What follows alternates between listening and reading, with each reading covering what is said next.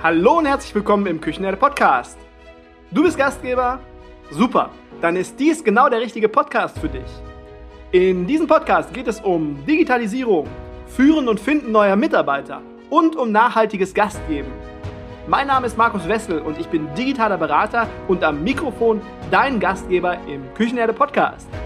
Ich helfe dir, die aktuellen Herausforderungen unserer Branche anzugehen, den Spagat zu leisten zwischen Mitarbeiter, Gast und Wirtschaftlichkeit und gebe dir Lösungswege und Umsetzungstipps mit an die Hand, damit du mehr Zeit zum Gastgeben hast. Hallo und herzlich willkommen im Küchenherde Podcast. Es gibt Dinge, die kann man nicht planen und auch keine Strategie für entwickeln oder eine Strategie planen. Das ist ein Beispiel dafür, ist Corona. Das konnte keiner kommen sehen. Und sowas kommt einfach über uns und wir müssen einfach das Beste draus machen. Es gibt aber auch Dinge, die sind planbar. Dinge, die absehbar sind und auf die man sich strategisch mittel- oder langfristig ausrichten kann. Äh, vielleicht kann man auch das Geschäftskonzept danach anpassen, weil veganes Essen von unseren Gästen, von deinen Gästen immer mehr nachgefragt wird oder das Thema Nachhaltigkeit in den betrieblichen Abläufen integriert wird, weil wir dadurch vielleicht junge Kandidaten für uns gewinnen können, die sich dann schlussendlich aufgrund des Themas Nachhaltigkeit bei uns bewerben. Ja, dazu gibt es übrigens eine hervorragende Podcast-Serie. Ähm, wie hieß der Podcast auch gleich? Moment. Also so ein Podcast, der hat so eine ganze Serie über das Thema Nachhaltigkeit gemacht. Speziell für unsere Branche. Warte, das war der Küchenherde Podcast. Genau. Also, wer Interesse hat, einmal in die Serie Nachhaltigkeit als Erfolgsfaktor im Gastgewerbe äh, reinzuhören, der findet den Link in den Show Notes. Also hört da gerne mal rein. Wenn das für euch ein Thema ist. Aber wieder zurück zur heutigen Folge. Das sind Nachhaltigkeit und vegan, wie ich es gerade schon gesagt habe, das sind nur zwei Themen, die absehbar sind und für euch vielleicht Thema werden könnten und auch sollten. Es gibt aber auch viele, viele mehr. Es gibt Trends, es gibt Megatrends, Dinge, die in der Zukunft und besser schon heute auf unserem Zettel, auf unserer To-Do-Liste stehen sollten. Und mein heutiger Interviewgast ist Pierre Nierhaus und wir beide sprechen heute über Trends, Innovationen und Entwicklungen, die jeden in unserer Branche einfach betreffen. Und ich habe die Ehre, den lieben Pierre heute zum vierten Mal im Küchenherde Podcast begrüßen zu dürfen. Und für diejenigen von euch, die Pierre noch nicht kennen, Pierre ist Trendexperte und hat circa ja, rund um die 30 Länder immer auf dem Schirm, immer im Blick. Und wenn ihr Lust habt, könnt ihr Pierre auch auf seinen Trendreisen nach zum Beispiel Singapur oder Miami oder vielen anderen auch mehr begleiten. Den Link für mehr Informationen zu den Trendreisen findet ihr auch in den Show Notes. Pierre ist außerdem auch Autor und hat eins meiner Lieblingsbücher für unsere Branche geschrieben und das heißt Echt freundlich, mach dein Projekt erfolgreich. Und lieber Pierre, ich freue mich, dass du heute mein Gast bist und ich bin gespannt, welche Trends du uns mitgebracht hast. Herzlich willkommen im Küchenherde Podcast. Ja, lieber Markus, ich freue mich super, dass ich wieder mal dabei sein darf. Es ist natürlich auch eine gewisse Zeit rum. Ich mache einmal im Jahr einen Trendreport, der zwei Jahre in die Zukunft guckt. Ich selber gucke natürlich viel weiter in die Zukunft, aber das sind oft Dinge, die einem jetzt noch gar nichts nützen. Und äh, der neue Trendreport ist gerade rausgekommen und äh, ich freue mich, dass wir da ein bisschen drüber reden. Lieber Pierre, was für Trends kommen denn zukünftig auf uns zu und worauf sollten wir uns einstellen? Naja, erstmal zum Thema planbar. Also, je weiter man in die Zukunft guckt, je weniger planbar ist es. Das heißt, wenn ich jetzt sehe, ähm, ich, äh, die Leute trinken mehr Apero, ähm, dann könnte das etwas sein, was mehr wird. Was ich jetzt als Tool immer nutze, ich gucke mir ganz viele Metropolen an und sehe plötzlich, Mensch, eine ganz große Metropole hat's schon. Dann eine kleinere hat's schon. Und dann ist natürlich auch eine Frage, ob die Metropolen wie London oder so uns beeinflussen.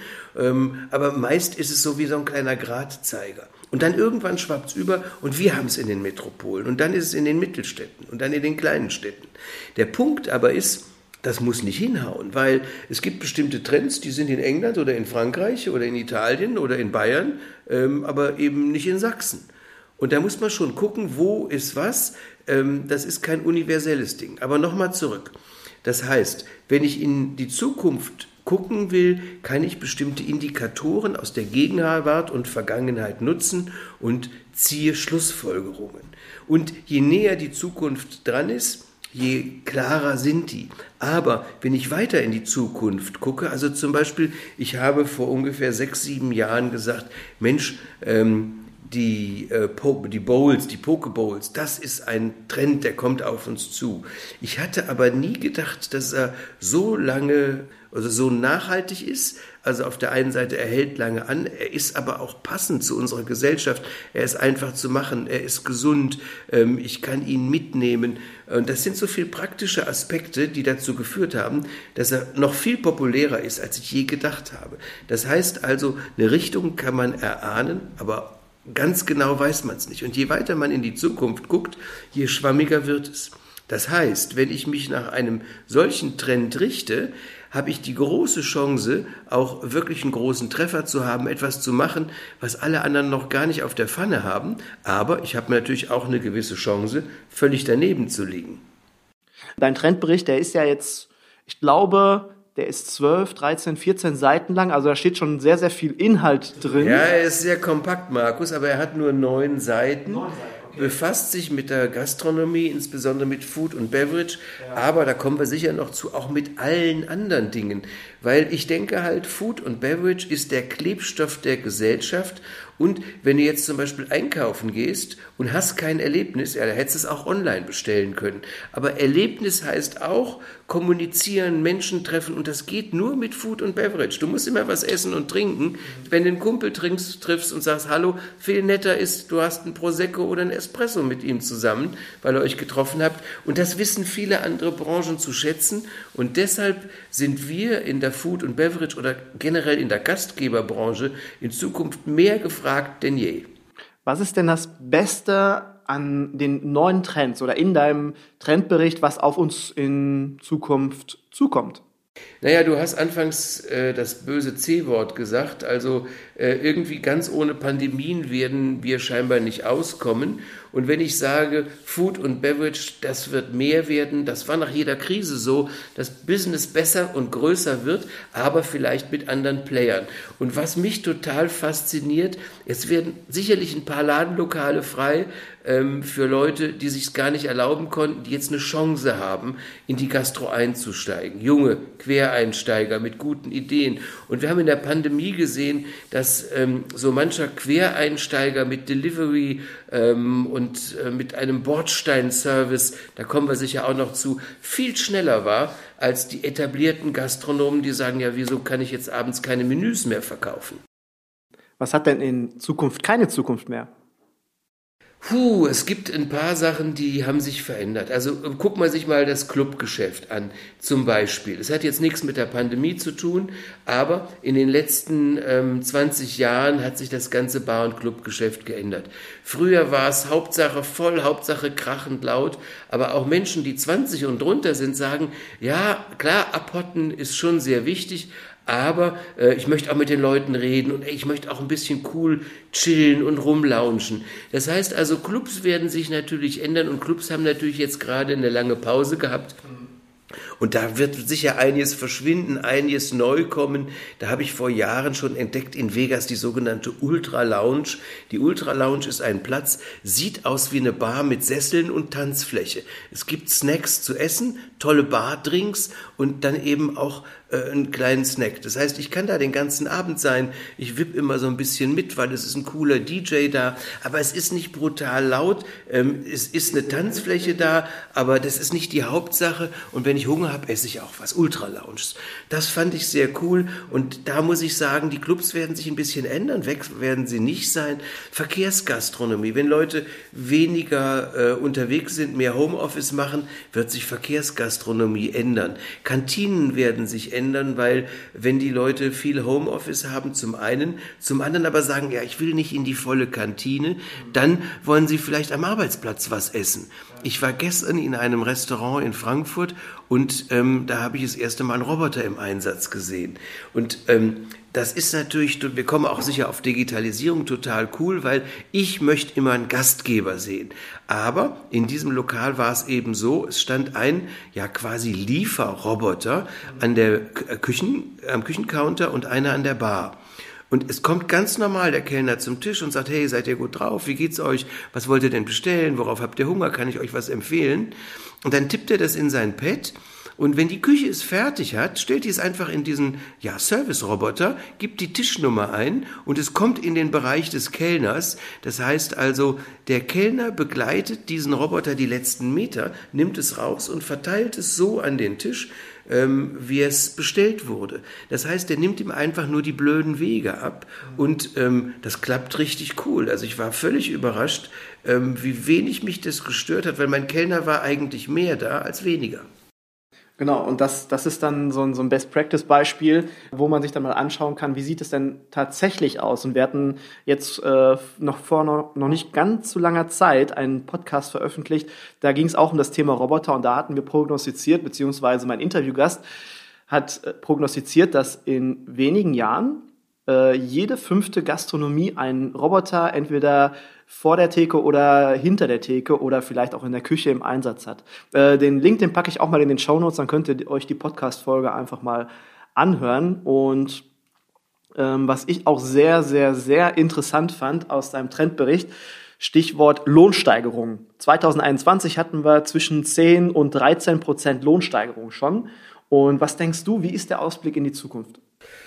Naja, wir haben einfach einen gewissen Nachholbedarf. Aber wir haben den Nachholbedarf nicht nur in den Löhnen, sondern ähm, wir haben ihn auch einfach in den Preisen. Also das muss jetzt äh, erstmal furchtbar klingen für Leute, die gerne und oft und viel essen gehen, also auch für mich oder auch mit der Familie essen gehen, wo es dann gleich vier, fünf Mal äh, kostet. Ähm, aber ähm, im Verhältnis zum Ausland sind wir einfach ziemlich günstig. Und man muss auch sagen, die Wertschätzung in Deutschland einer Dienstleistung in der Gastronomie und Hotellerie wird nicht genug wertgeschätzt, also weder vom Wertschätzen noch vom Monetären. Es muss einfach teurer werden. Das Schlimme ist, diese Lohnerhöhungen, ähm, die sind gekommen, die waren notwendig, die finde ich auch gut, dass die Leute, die bei uns arbeiten, auch eben äh, vernünftiges Leben haben, auch wenn sie Kinder haben, sagen, ja, die können auch mal einen Musikkurs nebenbei machen und man nicht dauernd wartet, ob das Trinkgeld jetzt auch ausreicht.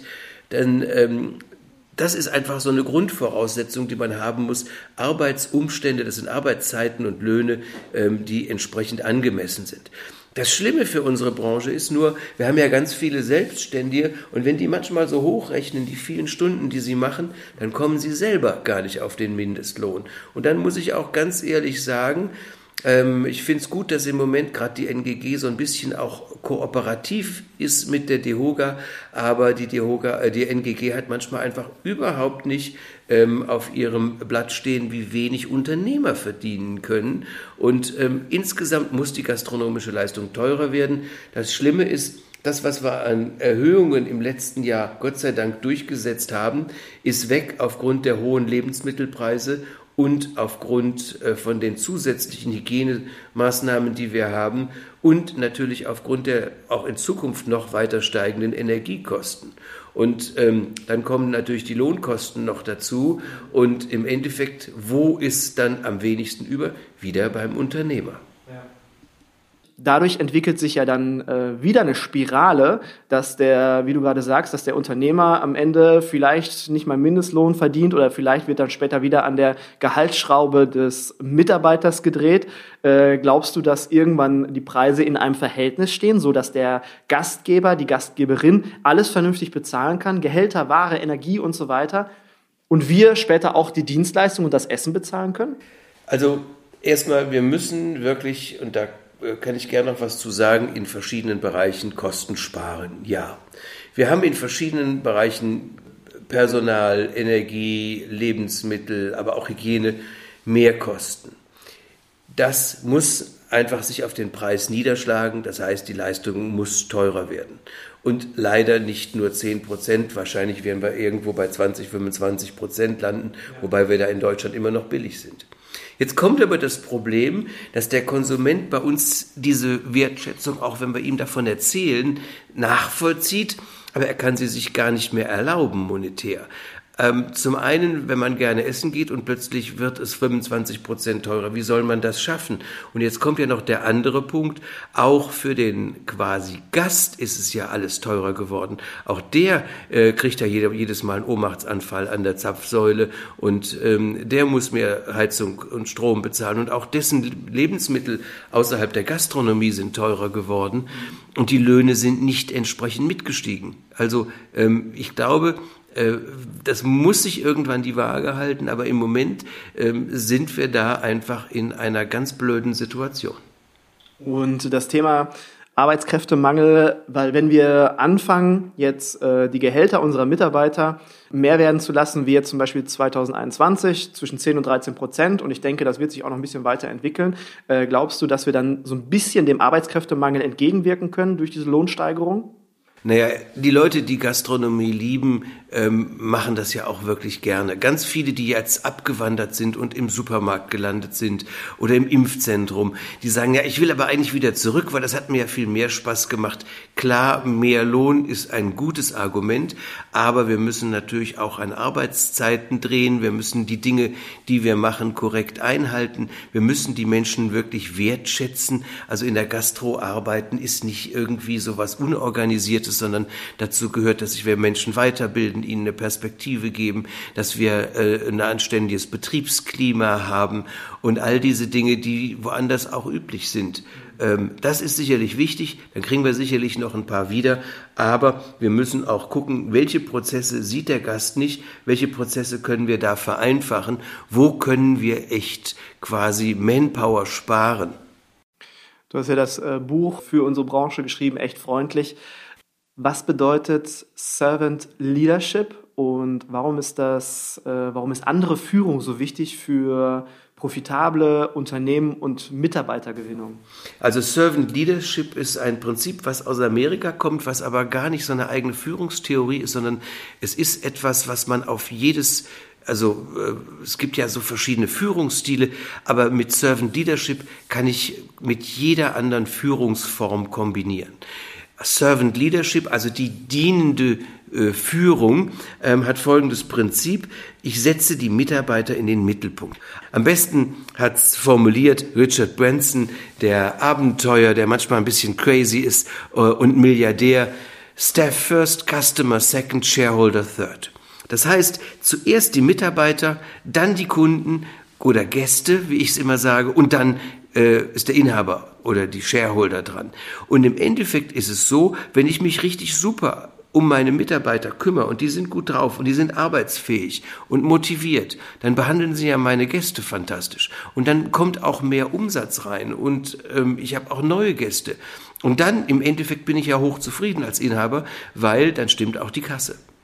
Ist das denn deiner Meinung nach auch ein Trend, der bei uns, äh, bei uns Gastgebern und Gastgeberinnen Einzug erhält, dass wir wirklich dienen, dass wir äh, Serve and Leadership leben für unsere Mitarbeiter? Also manche wussten immer schon fantastisch, wie es geht. Also wenn ich mich daran erinnere, also zum Beispiel äh, Ritz Carlton hat mal gesagt, äh, das war ja auch ein, ein, ein Deutscher, der diese ganzen Dinge kreiert hat bei Ritz Carlton, ähm, We are, serve, we, are, we are ladies and gentlemen serving ladies and gentlemen. Also wir sind äh, Ladies und Gentlemen und wir bedienen andere Ladies und Gentlemen. Also wir sind auf Augenhöhe. Das ist, glaube ich, schon so ein ganz wichtiger Punkt. Und die haben das zum Beispiel so gemacht, dann kommen neue Azubis und die Tür geht auf und wer steht hinter der Tür? Die halbe Mannschaft inklusive einem kompletten Führungsteam und Direktor und applaudieren den neuen Mitarbeitern, dass sie da sind, dass sie sich freuen auf den Job. Solche Dinge sind wunderbar. Ich mache viele Beratungen äh, über Konzepte und dann habe ich manchmal so die Frage äh, von einem Unternehmer, ja, wie mache ich es mit den Mitarbeitern? Ich treffe ja immer nur Leute, die das eh nicht können und die sind auch immer nie gut drauf und das sind auch ganz komische Mitarbeiter und ey, in unserer Branche, das ist so beschissen geworden, äh, da kommt man gar nicht klar. Ja, wenn ich jemanden höre, der überhaupt so über seine Firma, über seine Mitarbeiter redet, weiß ich, wo das Problem ist. Der macht aber überhaupt keine Servant Leadership, der vergrault seine Mitarbeiter, der führt sie falsch, der sorgt nicht für Erfolgserlebnisse bei den Mitarbeitern, sondern genau für das Gegenteil. Glaubst du denn, dass dieses Mindset, äh, ich glaube, da braucht man auch irgendwo eine Geisteshaltung für, dass das wirklich mal für uns in der Branche Gastgewerbe zum Trend wird, dass wir alle so denken und so führen, hätte ich jetzt beinahe gesagt, begleiten unsere Mitarbeiter?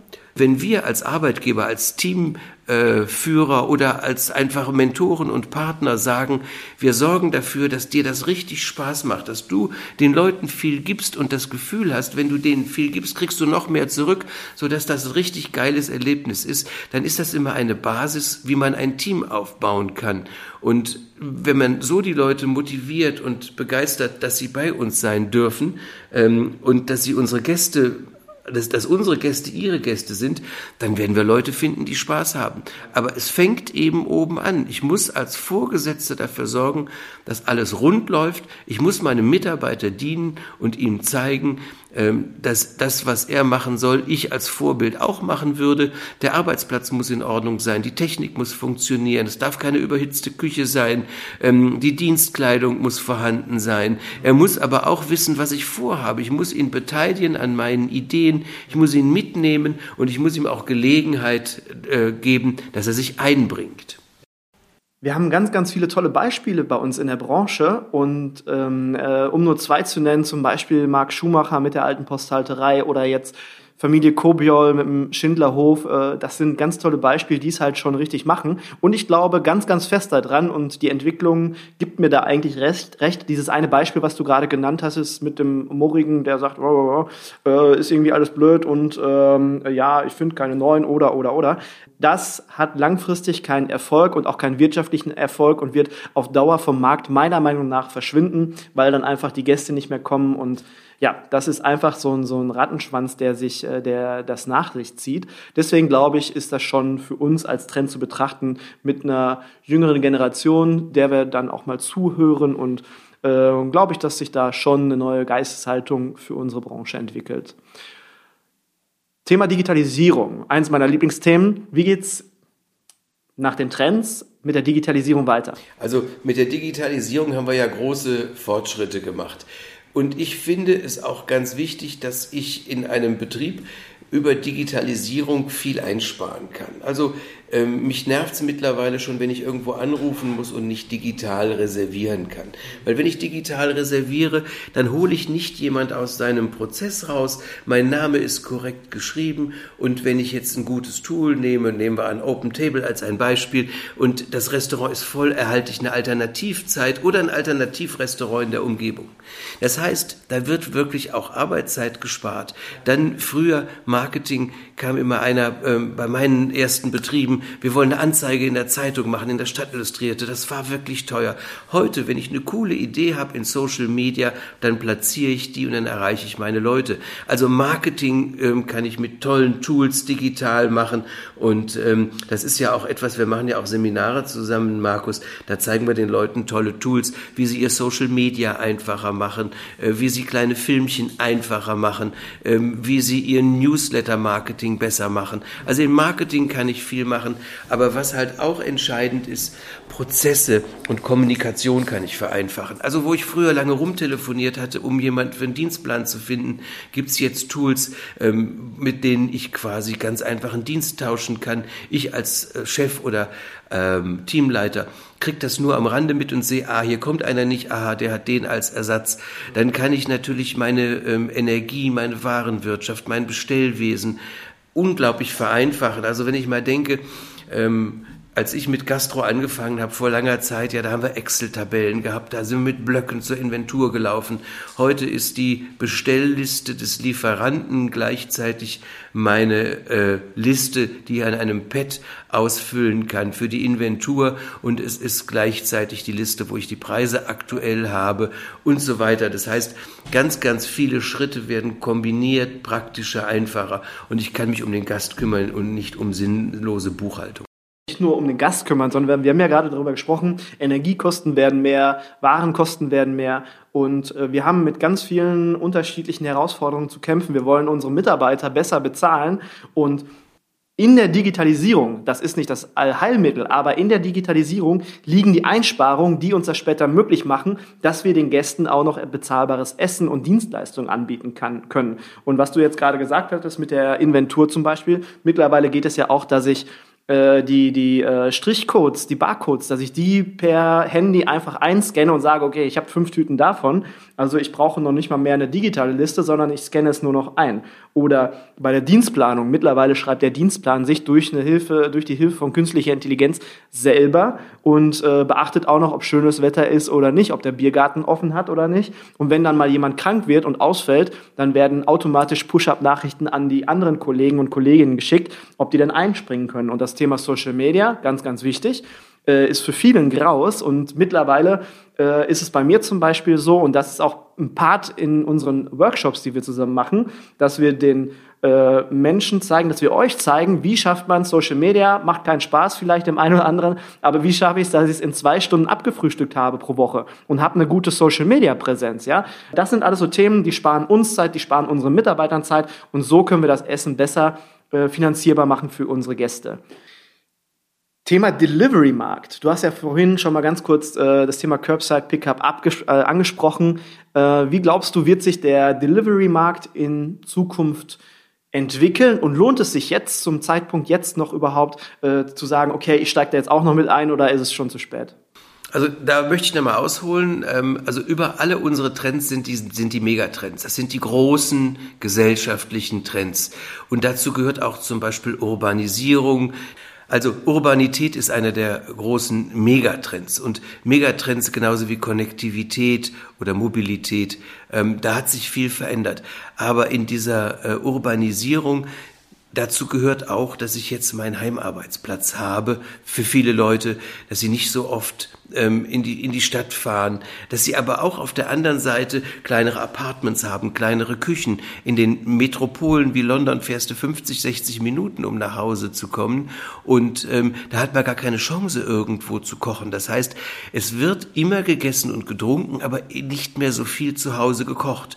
Das heißt, das Restaurant und das Delivery oder der Supermarkt, der schon einen kompletten Snack oder Mahlzeit hat, die werden alle super erfolgreich und äh, aktuell sein, auch gerade in Zukunft.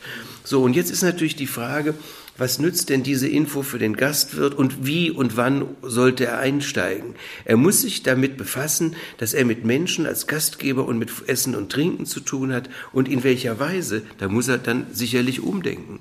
Beispiel, mittags wird gesnackt. Wenn ich jetzt mittags mit einem kompletten Menü aufwarte, wie früher, das will ja gar keiner, so viel Zeit hat gar keiner.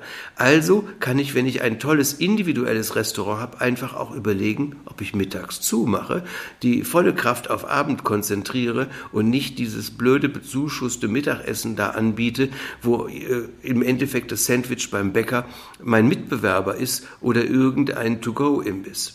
Das heißt also, ich muss gucken, was ich kann. Und ich muss auch nicht alles To-Go anbieten. Erstens, es gibt bestimmte Sachen wie, nehmen wir mal Nudeln, die kommen halt vermatscht an. Es sei denn, ich weiß genau, wie ich den Kochprozess anders steuere. Das ist für viele aber kompliziert.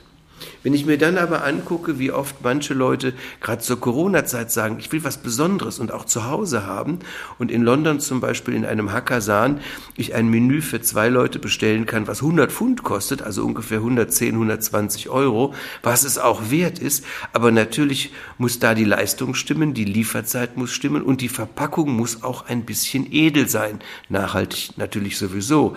Das heißt also, das muss eine runde Sache sein und ich bin immer noch richtig, jetzt da einzusteigen. Und es ist ja nicht nur das Liefern, es sind ja auch Dinge wie äh, Curbside Service. Ich weiß nicht, ob ich das mal erklären darf.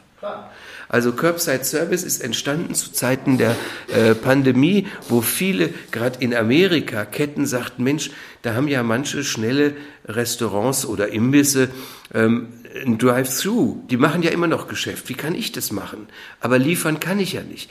Und haben die dann gesagt, Mensch, wir machen eine geile App und du kannst bei uns bestellen. Wir sagen dir eine Zeit, du zahlst vorher und dann bringen wir es dir ans Auto. Und in Deutschland der Kent Hane, der ja auch Vapiano groß gemacht hat, äh, hat mit Siesch ganz tolle Apps gemacht, die das schon alles können. Das heißt, ich fahre vor den Laden und dann bringt mir einer mein Essen raus. Wer das übrigens auch macht, ist Uber Eats, weil logischerweise in New York, wenn die Essen bringen, können die nicht irgendwo auf der Fifth Avenue parken und sagen, ich muss mal im 30. Stock ähm, einen Schnitzel hinbringen, sondern da muss an der Straßenkante einer stehen.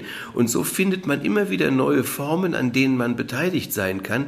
Aber um Gottes Willen, man darf nicht alles machen. Ich kann nicht einfach einen äh, Menschen losschicken, der, der ein 10-Euro-Gericht äh, irgendwo hinbringt und eine halbe Stunde weg ist. Das ist unrentabel. Da muss ich drüber nachdenken, wie weit könnte ich noch liefern? Mache ich lieber Curbside oder habe ich ein Minimum oder habe ich einen Aufschlag? Wenn jemand das nicht bereit ist zu zahlen, dann machen wir es halt nicht. So einfach. Nein sagen ist sehr wichtig heute. Da hast du gerade was Interessantes angesprochen. Wenn man jetzt mal deine Situation nimmt, du hast dich darauf eingestellt, dass du öfters dann auch mal von zu Hause aus arbeiten kannst.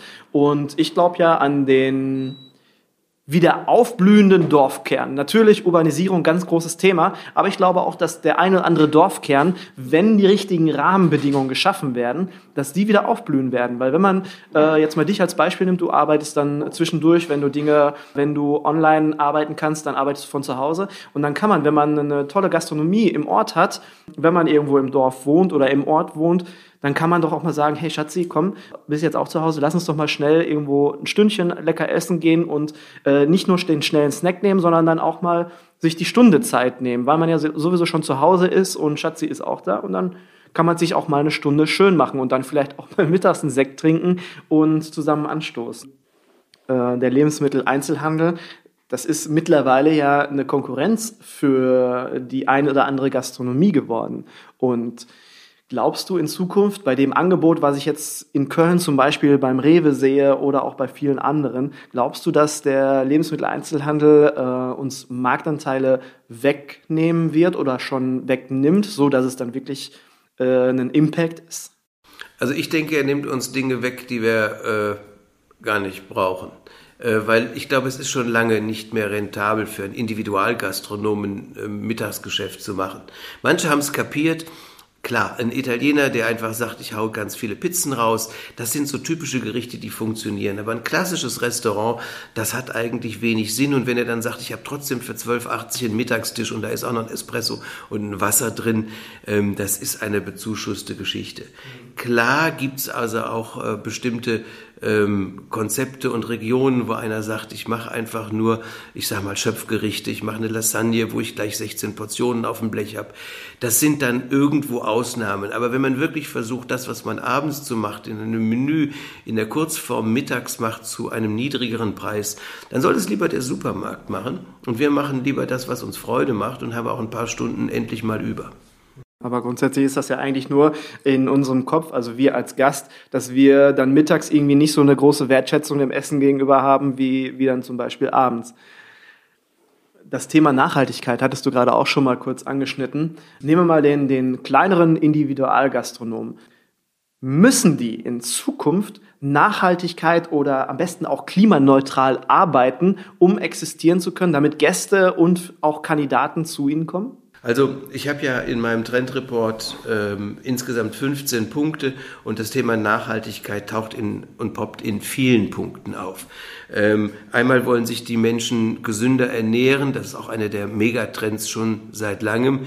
Zum äh, anderen äh, wollen wir aber auch, dass äh, unsere Umwelt ähm, es gut geht, also gut für mich, gut für die Umwelt, gut für die Tiere. Das ist also auch eine Einstellungssache geworden. Und wenn ich jetzt sage, ich möchte mich gesund ernähren, ich möchte auch was für mich, die Umwelt, für meine Nachkommen tun, dann lande ich natürlich bei einer logischerweise viel gesünderen Essensform. Dann habe ich weniger Müll. Wir waren jetzt vor ein paar Wochen bei einer meiner Berlin-Trendtouren äh, beim David im Freya in Berlin, das erste müllfreie Restaurant. Und der ähm, hat ein ganz, ganz tolles vegetarisches Menü, äh, kriegt das von Lieferanten, die er kennt und er kompostiert in seinem Betrieb und die Lieferanten kriegen, wenn sie das brauchen können, den Kompost mit für ihre Felder und so haben wir einen Kreislauf geschaffen, der eigentlich nur normal und natürlich ist. Und damit habe ich auch gleichzeitig eine tolle Story erzählt und damit ziehe ich auch Mitarbeiter an, die sagen, ja genau, cool, das ist meine Sache. Oder ich mache bei mir im Restaurant noch Vertical Farming und baue meinen eigenen Kompost an und pflanze meinen eigenen Salat im, im äh, Vertical Farming oder auf dem Dach oder das gibt's ja auch schon. Kannst du denn noch auf ein paar Veränderungen aus deinem Trendbericht eingehen, die wirklich einen großen Impact haben für uns im Gastgewerbe? Ja, also es sind so viele Punkte, die auf, aufeinander einwirken. Also beispielsweise, was du gesagt hast, das Dorf. Also jetzt, ich rede mal nicht nur vom äh, oder vom äh, ja, Stadtteil eher zu reden. Dorf ist wieder eine andere Geschichte. Also fangen wir mal mit dem Dorf an. Also oft ist äh, das Dorf schon, die, die, das Bürgermeisteramt ist weg, es ist in der Kreisverwaltung, der Supermarkt ist vielleicht auch nicht mehr da, äh, der Bäcker findet keinen Nachfolger. Und wenn jetzt noch die Dorfkneipe weg ist oder vielleicht gibt es auch zwei, vielleicht gibt es einen Italiener und eine Dorfkneipe, dann ist es eine Häuseransammlung, dann passiert da eigentlich gar nichts mehr. Das heißt, wir müssen auch von der Politik dafür tun, sorgen, also einfach Druck machen. Auch ich bin da, wo ich wohne, im Gespräch mit dem Bürgermeister und der Wirtschaftsförderung, dass wir da wieder mehr Gastronomie und auch Einzelhandel hinkriegen, damit einfach das Leben weitergeht und wir nicht nur eine Häuseransammlung haben, weil dann können wir auch die Nachbarn außer am Gartenzaun nicht mehr treffen. Aber jetzt dieser Trend der ähm, Homeoffices und der weniger, weniger Arbeitsplätze in den Innenstädten führt natürlich dazu, dass in Innenstädten, das hast du schon erzählt, auch Nachfrage wieder, nicht, Entschuldigung, nicht in den Innenstädten, sondern natürlich in den Stadtteilen Nachfrage herrscht. Und oft ist es so, da gibt's da nur ein Lokal. Dann ist das genau der Platz für ein zweites. Und was wir oft sehen, dass die Bäcker es gut drauf haben, gerade für den Mittagsbereich, die Bäcker-Gastro ist mittlerweile wie so eine kleine Gastronomie geworden. Und die können das auch gut. Da kriege ich vielleicht nur einen Salat mit einem leckeren Brot oder ich kriege ein Sandwich, ich kriege auch einen äh, Kuchen oder ich kriege mal natürlich Latte Macchiato, haben oft oft auch Barista-Maschinen. Also da haben die das wirklich ganz gut hingekriegt. Und auf der anderen Seite eben, äh, wenn ich in die Innenstadt gehe, da wird in Zukunft noch mehr Erlebnis sein. Da wird sich auch die Einzelhandelsstruktur ändern. Und auch das sind Chancen für Gastronomen, weil die bekannten Zaras dieser Welt nicht mehr die großen Flächen anmieten, sondern die sind kleiner geworden und die Leerflächen sind plötzlich zu haben. Die haben uns ja früher immer die Preise kaputt gemacht. Das wird sich auch ändern. Das sind auch im Endeffekt ganz spannende Dinge. Auch ganz spannend nach der Pandemie, wir wollen nicht mehr so weit reisen. Hat mit Nachhaltigkeit zu tun, aber auch mit Sicherheit. Das heißt also, wo man früher eben den äh, Deutschlandtourismus vor allem in Bayern und oben an der Küste fand, finden wir ihn jetzt überall. Immer mehr Hotels werden zu kleinen Ressorts und zu kleinen ähm, ja, Gesundheits- und Wellnessplätzen ähm, und da kommt oft eben einfach nur ein guter Gastgeber und äh, gute Fantasie und gute Mitarbeiter zusammen und dann gibt's auch gutes Essen und dann macht's Spaß, eben diese neuen Hotels zu entdecken. Und die haben alle eine Chance. Mit äh, Blick auf deinen Trendbericht, worauf können wir als Gastgeber und Gastgeberinnen uns denn am meisten freuen? Naja, auf Gäste können wir uns am meisten freuen. Ähm, ich hoffe, die sind jetzt nicht verschreckt, wenn es ein bisschen auch teurer wird. Wir müssen ein bisschen effektiver werden da äh, und einfacher. Da würde ich gleich nochmal äh, drauf äh, zu sprechen kommen. Das ist wichtig, dass wir mit einer nur mäßigen Preiserhöhung auskommen und trotzdem wirtschaftlich sein können. Also wir müssen uns auf unsere Gäste freuen. Wir müssen uns aber auch darauf freuen, ähm, dass mit den neuen Trends Nachhaltigkeit bestimmt bestimmte äh, Food-Richtungen, die jetzt noch dazukommen, wir auch neue Gäste hoffentlich gewinnen. Grundsätzlich ist es so, es wird immer mehr außer Haus gegessen und es wird aber anders als vorher gegessen und wir müssen gucken als Gastronomen, dass wir eben dabei sind, dass wir auf die neuen Trends eingehen und dass wir richtig cool punkten. Und das muss man ganz klar sagen. Ein Supermarkt kann kein Gastgeber sein, auch wenn er sich bemüht und viel netter ist als früher. Das ist unser Job und ähm, da kriegen wir unsere Gäste auch wieder.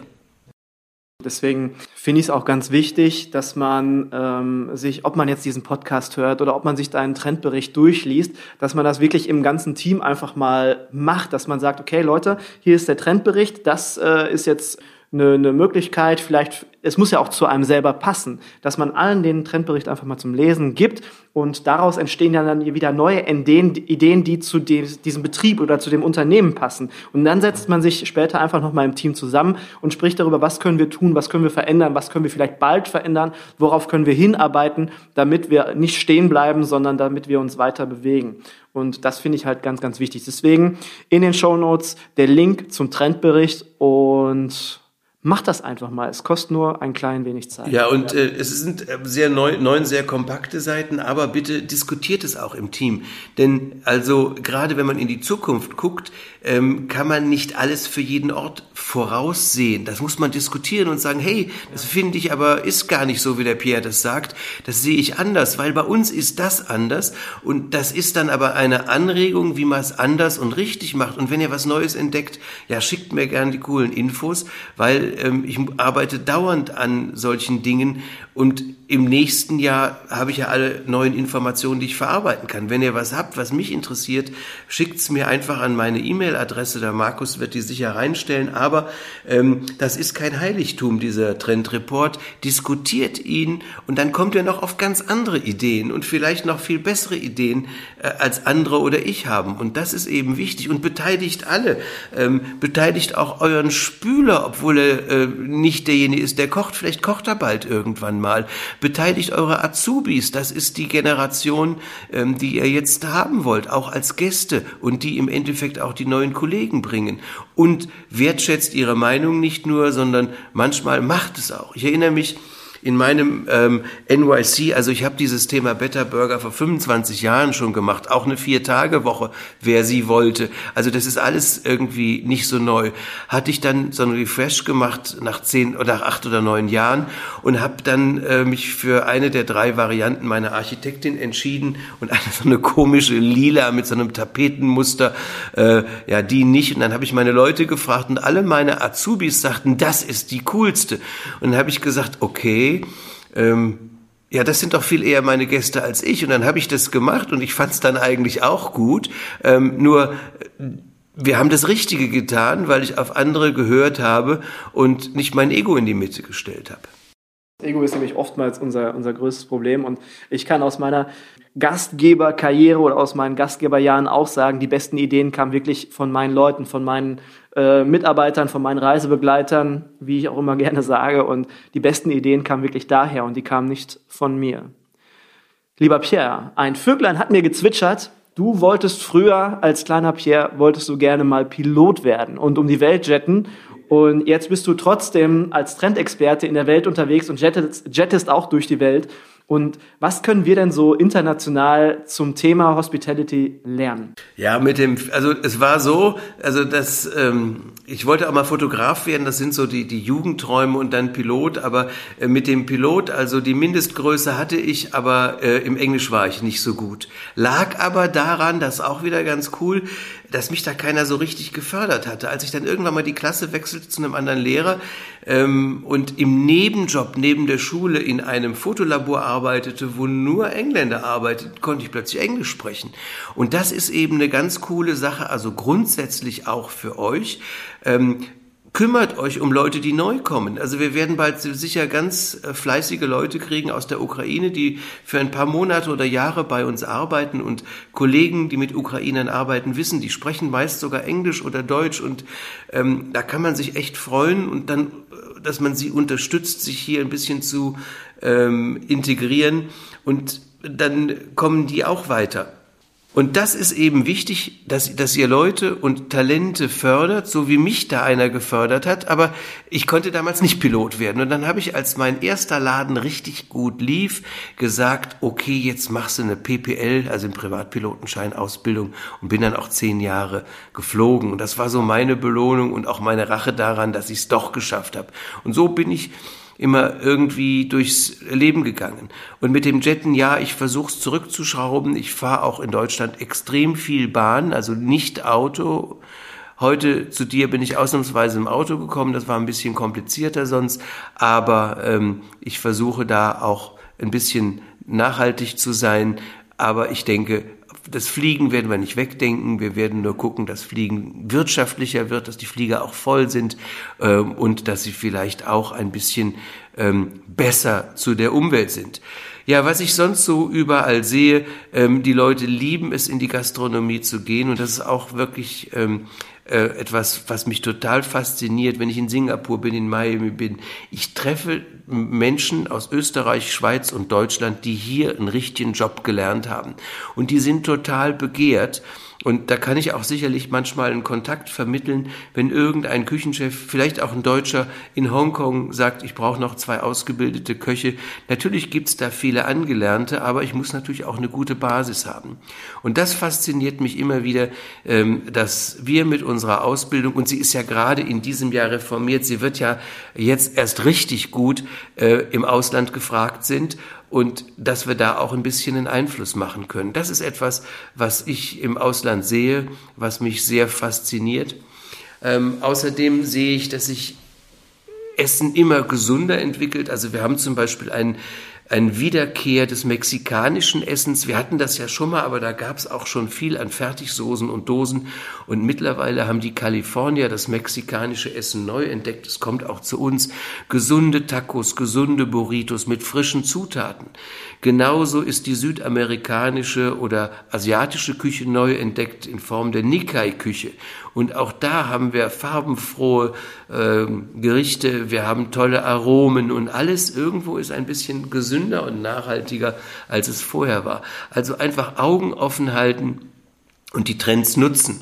Und wenn man jetzt sagt, Mensch, wir haben ja einen Dorfgasthof, was soll ich denn da äh, mit Ceviche und Co. Ja, aber die Jüngeren wollen was anders. Ich bin ein ganz klarer Verfechter, wenn ihr ein Lokal habt, auch wenn es neue Trends Trends gibt, bleibt bei eurem klaren Profil. Aber ich kann ja zum Beispiel Ceviche als Vorspeise machen, auch im Dorfgasthof. Aber die Ceviche ist eben mit der Forelle gemacht vom Forellenfischer nebenan. Die ist mit den Zwiebeln gemacht, die im eigenen Garten sind und so weiter. Und das muss ich den Leuten erklären. Hey, ich habe ein cooles Rezept, aber alles regionale Zutaten. Und damit habe ich eine Geschichte. Damit hole ich bei den Vorspeisen auch wieder die jüngere Generation rein und bin trotzdem meinem Konzept treu geblieben. Du bist ja schon länger unterwegs und hast länger die, die Metropolen dieser Welt im Blick und hast dort auch viel, äh, dir viel Wissen angeeignet oder viel gelernt. Was ist so das mit dem größten Impact, was du aus den Metropolen mitgenommen hast für dich aus den letzten Jahren? Ja, erstmal, ähm, alles ist möglich. Was mich auch total inspiriert immer ist, wie viel gastfreundliche und motivierte Leute ich treffe. Also da komme ich eigentlich wieder und bin immer total erfrischt, weil wir haben hier so gute Leute. Manchmal werden Leute hier bei uns ein bisschen verschlissen, es wird nicht so wertgeschätzt, das habe ich ja schon erzählt. Und wenn ich dann wiederkomme, bin ich immer total motiviert. Und ich war unterwegs in diesem Jahr schon eine Trendtour in Berlin, ähm, eine ähm, letzte Woche mit Bäckern in äh, London. In zwei Wochen bin ich wieder in London, eher mit Gastronomen und Hoteliers. Und wir nehmen immer Ideen mit. Und es sind nicht die großen Ideen, sondern es sind eigentlich oft die Details. Es ist der Kontext. Also man muss auch mit dem, was man macht, eins sein, also authentisch sein. Dann muss man sich überlegen, was ist die Story? Dann muss man die Story erzählen können. Man muss sie teilen können mit den Mitarbeitern. Und die Mitarbeiter müssen sie erzählen, nicht weil sie sie wieder erzählen, weil sie sie auch leben und lieben. Und dann kriegt man ein, äh, ein rundes Bild, dann wird man in seinem Profil und in seinem Konzept stark und ähm, dann wird man auch wirtschaftlich gut. Und äh, wenn du mich so fragst, ob es eine einzig große Sache gab, nein. Aber ich möchte euch noch, äh, ich denke fast zum Schluss, eine Geschichte erzählen, wie ich zum Servant Leadership äh, eigentlich sehr unbewusst kam den meiner Meinung nach besten Gastronomen Amerikas oder Gastgeber, das ist Danny Meyer. Der hat mit dem Union Square Café in New York über 20 Jahre in dem örtlichen Führer die, den Platz 1 gehalten als beliebtestes Restaurant der Stadt, Union Square Café. Und dann hat er noch ein paar mehr gemacht, alle in Laufweite, weil er hat gesagt, also mehr will ich nicht machen. Und ich habe natürlich viel Gutes über ihn gehört, aber damals noch nicht. Und er hat die Gramercy Park äh, äh, die, die Gramercy Tavern aufgemacht. Und in der Gramercy Tavern, da wollte ich mal reingucken vor 20 Jahren, guck durch die Tür und es war schön dekoriert und äh, mittlerweile haben die ein, ich glaube sogar zwei Michelin-Sterne. Ähm, und man merkte, ich gehörte da so gar nicht rein, also weder von der Kleidung noch vom Preisniveau. Und dann hat mich einer gefragt, ob er denn helfen kann und dann sagte, also da steht ja immer ein Host, also in guten Lokalen auch zwei, weil einer ist ja immer unterwegs zum Tisch und sagte, kann ich dir irgendwie helfen? Da sag ich, ja, ich war einfach nur neugierig. Sagte, du, ich äh, zeig dir gerne was, aber ich muss noch einen Gast platzieren. Setz dich doch mal hin. Ich setzte mich also neben das Hostpult, da war so eine kleine Zwei-Stuhl-Lounge Und jemand brachte mir ein Espresso und dann hat er sich zehn Minuten Zeit genommen, mir das Lokal erklärt und war total begeistert. Und ich dachte, das ist Danny Meyer. Ich wusste natürlich, das ist nicht Danny Meyer, aber der führt seine Mitarbeiter so, dass irgendwie alle glauben, sie wären Danny Meyer. Das heißt, dieser Spirit, den dieser Mensch hat als Gastgeber, und wer da ein bisschen lesen will, Setting the Table, hat er mal einiges aufgeschrieben. Ähm, wer sich als Gastgeber so fühlen will oder als Gastronom so ein Spirit weitergeben will, der muss seine Mitarbeiter anständig behandeln und dann läuft es genauso wie da. Mittlerweile hat er übrigens die Gruppe Shake Shack mehr oder minder als Versehen kreiert. Das Ding ist durch die Decke gegangen mit vielen Filialen. Das Ding ist an die Börse gegangen. Der hat einen Millionenbetrag im dreistelligen Millionenbereich, die er im Moment dafür nutzt, um Startups und neue Konzepte zu unterstützen. Was für eine geile Karriere. Aber der war eigentlich nie an Geld interessiert, sondern nur an guter Gastfreundschaft und der war an äh, fasziniert von seiner Idee, guter Gastronom und Gastgeber zu sein. Und ich denke, das ist das Wichtigste. Nicht aufs Geld gucken. Klar, man muss wirtschaftlich denken, aber man muss seine Leidenschaft leben und dann kommt das Geld automatisch. Und dann wird es vielleicht irgendwann so viel wie bei Danny Meyer, dass ich andere damit quasi unterstützen kann. Ich sage ja immer ganz gerne, eigentlich muss man nur Menschen mögen und dann kommt alles andere von, von ganz alleine. Lieber Pierre, ich danke dir für deine Zeit. Ich danke dir, dass du deine Eindrücke und dein Wissen mit uns geteilt hast. Ich finde, wir haben einen großartigen Podcast produziert. Ich freue mich mega auf die Veröffentlichung. Und lieber Pierre, du bist Gast im Küchenherde Podcast und als Gast im Küchenherde Podcast darfst du den Küchenherde Podcast abschließen. Du hast das letzte Wort. Ich bedanke mich bei euch, dass ihr dabei gewesen seid, dass ihr ja, am Ohr geblieben seid und freue mich auf die nächste Folge. Sage, jo, ciao, ciao und bis dann. Ja, also ich äh, sag also immer so den Leuten um mich herum, auch meinen Kunden, es gibt keine Kunden, äh, Patienten, Klienten, es gibt nur Gäste. Weil so wie in der guten Gastronomie, wie wir die Menschen behandeln, ähm, so sollten auch die anderen, also in Geschäften, in Ärztehäusern, ihre Kunden, Klienten, Patienten behandeln. Und deshalb habe ich echt freundlich geschrieben, würde mich total freuen. Das ist so wie eine Anleitung für profitable Gastronomie und guten Service, ähm, wenn ihr das Buch lest. Und ganz wichtig und nachhaltig, bestellt es beim Autor und ich signiere es auch mit eurem Namen ganz persönlich. Und ähm, ja, denkt immer daran, keiner ist so schlau wie wir alle zusammen. Also ähm, eine gute Zeit euch, seid gute Gastgeber, seid nett zu den neuen Kollegen, denkt immer dran, zeigt ihnen viel, weil wir alle wussten die Dinge nicht, die wir heute wissen, unterstützt andere und es macht einfach glücklich und seid echt freundlich.